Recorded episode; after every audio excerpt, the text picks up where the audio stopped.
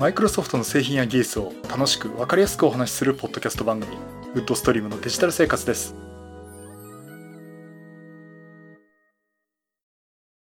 第618回目の配信になります。お届けしますのは木澤です。よろしくお願いします。はい今週もお聞きいただきありがとうございます。この配信はクラウドファンディングキャンファイアのコミュニティにより皆様のご支援をいただいて配信しております。今回宮瀬さん、ホワイトカラーさんはじめ合計10名の方にご支援をいただいております。ありがとうございます。ご支援の内容に関しましては、この番組ウェブサイト、windows-podcast.com でご案内しております。もしご協力いただけるでしたらよろしくお願いします。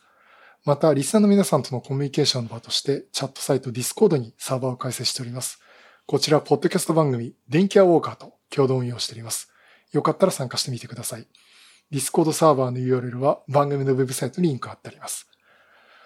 はい、ということで。えっ、と、まあ、仕事がドタバタしてて、この先ずっとドタバタしそうなんですが、その中でですね、あの10、あ、2月10日か。えっ、と、東京で大雪が降りますっていうことでね、それにかこつけて早く会社を出てしまったという、別にサボったわけじゃないんですけど、えー、そんなとこでちょっと早く出てですね、えっ、と、ヨドバシカメラに帰り寄ってきました。まあ、いつも寄ってんだろうって言われたらそうなんですけど。そしたらですね、なんとありました。サーフェスラップトップスタジオ。えー、っとですね、なんと、現物が先行展示してありました。まあ、ということで、今回サーフェスラップトップとか、あとサーフェスプロ7プラスの話とかね、したいと思います。サーフェスラップトップスタジオね、サーフェスシリーズの、まあ、ノート型のですね、最高峰モデル、ハイエンドモデルということになるんじゃないかなとまあ、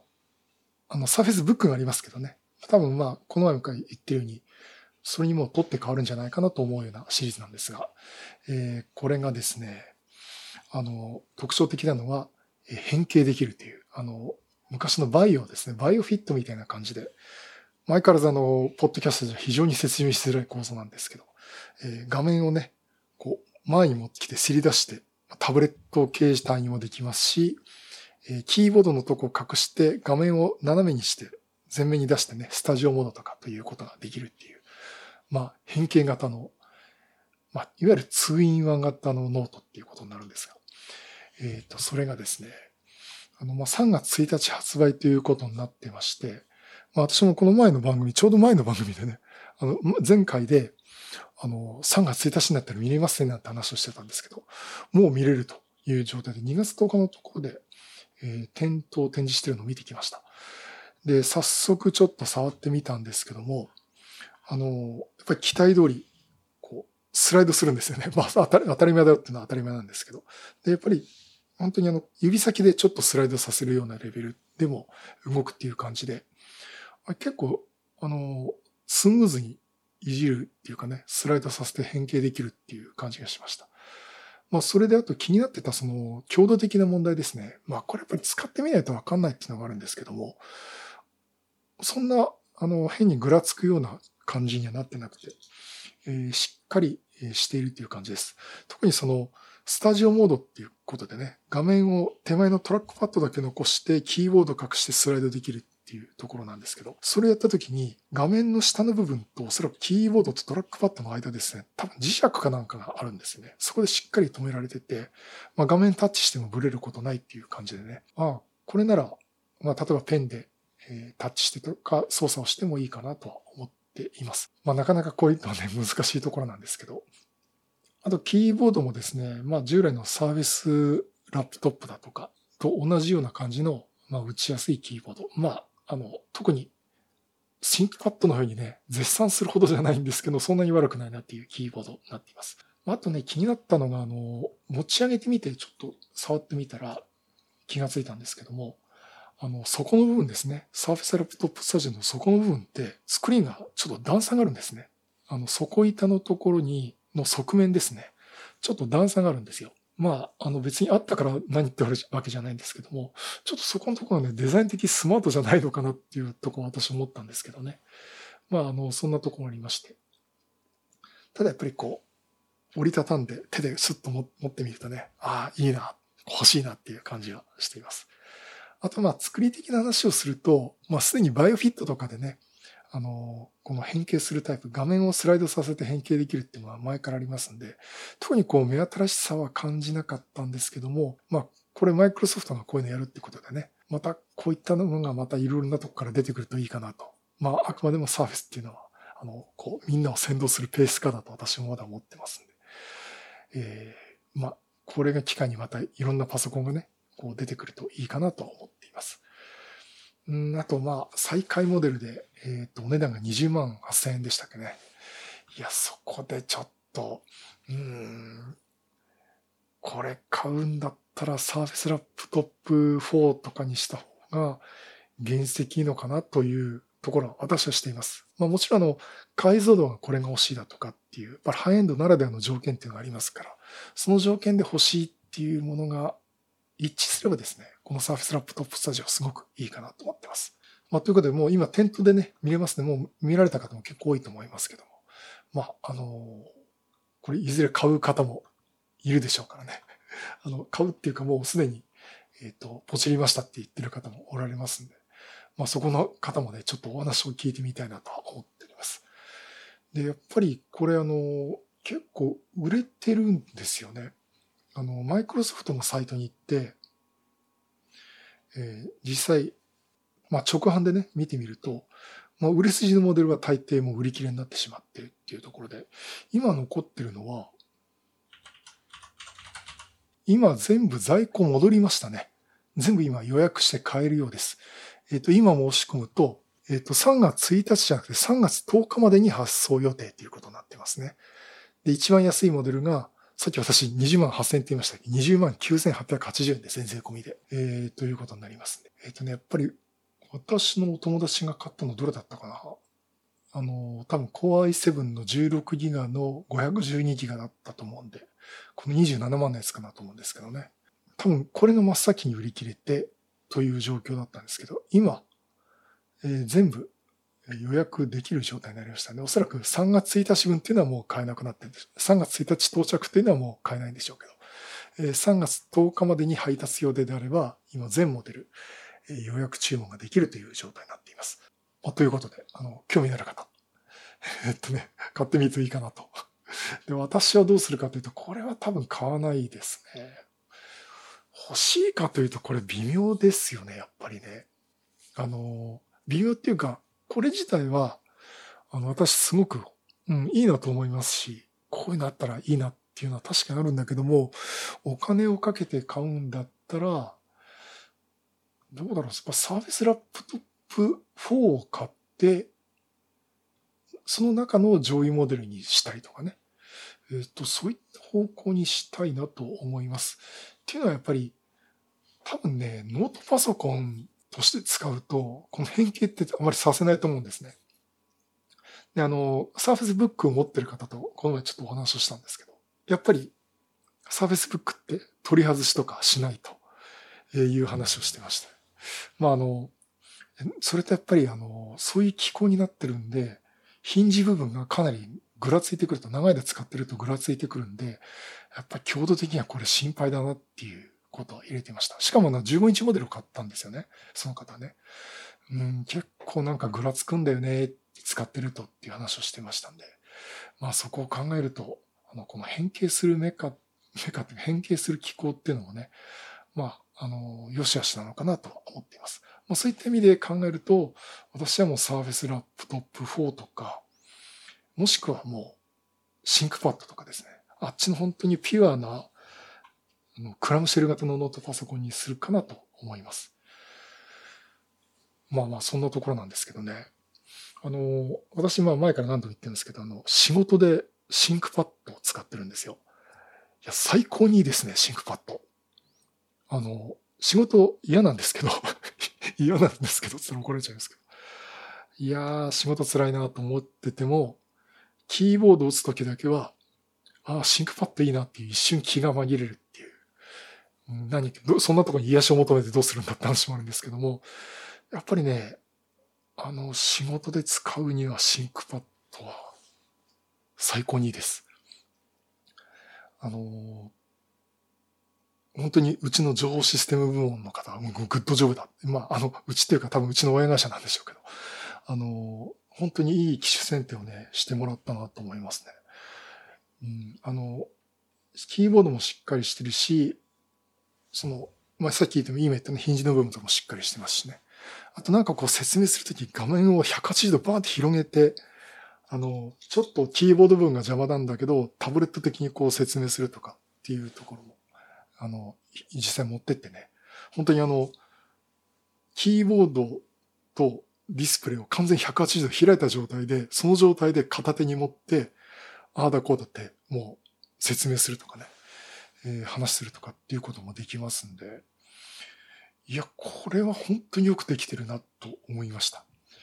ということで考えると、えー、ノートパソコン買うんだったら、サーフェスラップトップ4か、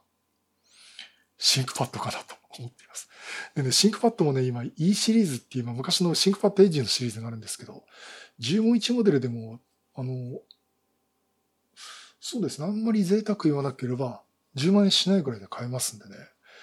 うーん、だからなんか、やっぱシンクパッドなのかなっていうところはあります。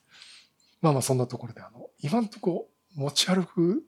てか外に出るってことがないんでね、あまり必要性は感じてないんですけども、まあいつの日か、こう、また外に出るようなことあったらですね、えー、考えてみたいなと思っています。まあ今んとこ欲しいなと思いながら、あんまり買っても使う場がないなっていうところがありまして、まあそこはね悩むとこなんですけど、まあ悩むっていうかね、まああの、その時になったらまたじっくり考えたいなと思っております。さて、それとじゃあもう一つお話。えー、これもサーフェスネタです。今、あの、ヨドバシカメラでですね、サーフェスがすごくお得な情報が出ています。えっ、と、サーフェスプロ7プラス。これのキーボード、タイプカバー同梱モデルが数量限定で安く出回ってるんですね。あの、今最新モデルは Surface Pro 8になります。まあ、Surface Pro 8はね、あの、サーフェスペン、スリムペン2っていうことで、あの、タイプカバーの上の部分の溝にね、収納でき、しかも充電できるってことがあるんですけども、サーフェスプロ7はそこまでの作りにはなってないんです。まあ、昔ながらのサーフェスプロ7以前の作りそのものなんですけど、えっとね、これがですね、えー、スペック言うとサーフェスプロ7プラス、タイプカバー同梱で、Core i5-1135G7。これ第11世代コアプロセッサーですね。で、メモリー10、メモリー 8GB。そしてストレージ SSA が 128GB で Windows 11 Home と、あと Office ホームビジネスの2021が入ってるという。で、色はプラチナのみということで数量限定で、お値段税込み119680円です。これね、あの、タイプカバーがいい値段しちゃうんで、まあおそらくこれ1万6000円ぐらいですね。あの、アルカンターラじゃないと思うんですけど。まあそこを考えたところで、あとサービスプロ7の本体としては、第11世代プロセッサー。これサービスプロ7プラスなんですよね。サービスプロ7は第10世代だったんですけど、サービスプロ7プラスは第11世代なんですね。だからプロセッサー的にもサービスプロ8と変わらないですし、まあメモリーは8ギガ、まあまあいいかなっていうのと、ストレージがね、ちょっとね、128ギガっていうのが、えー、っとですね、結構ギリギリの線だと思います。あの、私あの、サーフィスプロの第5世代ね、Core M3 モデル使ってましたけど、まああれでもまあまあ、ギリギリ使ってましたけどね。あの、必要なデータはワンドライブに置いてたっていうのがあるんで、まあ、なんだかんだで、あの、ギリギリだって言いながら使えてましたんで、まあ余裕がないという感じですけど、まあ128ギガでも使えないこともないですしね。まあ、あのー、そこはだけはちょっと我慢するような感じですけども、値段的にはこの、実質この11万9680円でタイプカバー付きで、しかも現存のサーフェスプロとしては、第11世代コアプロセッサーなんで最新のものを使ってるんですね。まあ多分第12世代はね、また来年、あ、来年、あ、今年か。今年後半に出てくると思うんですけども。まあそれはそれとして、あの、この値段で買えるっていうのは結構いいかなと思ってます。でね、一つ気になったのは、この Surface Pro 7 Plus って、確か法人向けモデルだったと思うんですね。今週は市場向けには出してなかったはずなんですよ。それがな、なぜかここに来て、ヨドバシが急に売り始めてるんですね。で、横浜にも大量に出てましたし、えっ、と、先日あの、上岡のヨドバシカメラもちょっと行ってきたんですけど、京急上岡ですね。そしたらそこでもね、置いてありまして、いや、これお得じゃないっていう感じはしています。まあ、あの、ストレージ気になるっていうところは、まあまあまあ、そういうとこあるんですけどね。えっ、と、これだったらちょっと買ってもいいかの、かもっていうふうに私も思ってしまいました。えっ、ー、と、まあ、数量限定で、あと日付、日付としては、えっと、3月31日までですかね。あの、そんぐらいまでなんで、ちょっとサービスプロシリーズ欲しいなって方はですね、これ検討してみてもいいかと思います。まあ気になるのはストレージの容量だけ。ギリギリです。はっきり言ってギリギリです。うん。でも、オフィス入れて、ビジュアルスタジオとか入れなければ、結構いいかもしれないですね。うん。あの、あとはデータはクラウドに入れちゃうっていう形でね。まあそんなところで、えー、ぜひヨドバシカメラ、えー、見ていただくといいかなと思ってます。あの、確かに最新ではないんですけども、最新の要素は全て入ってますんでね。あの、ちょっと私もどうしようかなとぐらっと来てしまったという、えー、Surface Pro 7 Plus の話でした。さて、それともう一つなんか、マイクロソフトネタで。えっ、ー、とね、あの、マイクロソフトチームズ、え、皆さん使ってますかね？あの、私は仕事でもうバンバン使ってるっていうか、多分、人と、あの、打ち合わせするってことがほとんどないっていうか、チームズだけなんですね。極端な話、あの、目の前にいても資料見ながら話しようってことで、逆にチームズで入った方が話がしやすいってことで、至近距離にいる人とチームズで打ち合わせするってこともよくやってます。で、このマイクロソフトチームズなんですけども、あの、ショートカットが追加になったんですね。これ2022年の1月31日に公開された情報なんですけども、ミュート、これに関するところで、まあ、ミュートってあの、自分の喋ることを止める機能ですよね。で、これをですね、普段ミュートしてるけど、ちょっとだけ喋りたいって時に、いちいち私ミート解除してまた戻してっていうことをよくやったんですけども、喋りたい時だけ、コントロールキーとスペースキー、これを同時に押すと、それを押してる間だけ、あの、ミュートが解除になります。だから、トランシーバーの PTT スイッチみたいですね。PTT スイッチってアマチュア無線やってる方じゃないとわかんないかもしれませんけど、あの、喋るときだけ、あの、コントロールキーとスペースバーを押して、で、喋り終わったらパッと離せば、またミュートの状態に戻るっていうところでね、本当にトランシーバー感覚で喋るっていうことができます。えー、Windows の、えー、Teams の場合は、コントロールキーとスペースバーですね。えー、これを押していただく。で、MacOS の場合は、オプションキーとスペースバーですね。えー、これを押すと、一時的にミュートが解除されると。押してる間はミュートが解除されるというものになっています。まあ、あの何気ないところで、便利かと思いますのでね。まあ、ちょっとね、活用していただければいいかなと思ってます。えー、この記事はですね、えー、マイクロソフトの Windows ブログの方に、えー、日本語版は2月10日に公開になってますんで、マイクロソフトチームズの新機能2022年1月というものにいろいろ書いてありますのでね、ちょっとそこを見ていただければいいかなと思っております。はい、そういうことで、マイクロソフトチームズの新機能についてちょっとお話をさせていただきました。はい、第618回は Surface Laptop Studio 店頭展示開始と Surface Pro 7 Plus お買い得情報と Microsoft Teams で一時的にミュート解除するショートカットのお話をさせていただきました。いやー、今ね、3連休なんですけどね、仕事が大変なことになってましてまあこれ言うとね、お前だけじゃないんだぞって怒られちゃうんですけども、ちょっとね、あのー、持ち帰って、またさっき言ったシンクパッドをね、えーもうほとんど肌身離さず持ってるんですよね。仕事のシンクパッドをね。まあこれでいつでも仕事ができるっていう、とってもいいんだか悪いんだかっていう状況で、えー、ちょっと仕事をしてまして。うん、まあ、ね、このご時世ちょっとあんまり残業ができないっていうのでね、難しいんで、本当に時間を気にしながら仕事してるんですけど、まあなんとか、あの、この3連休でやろうとした分は、えー、さっき、とりあえず終わったんで、これまた月曜日から大変なんですけどね、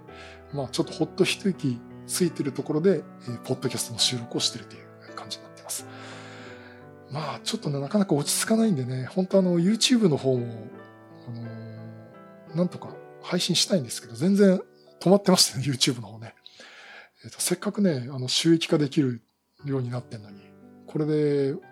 まあ、登録者数はおかげさまであの減らないし、なんとかあの配信時間っていうのもね、維持できてるんですけどね。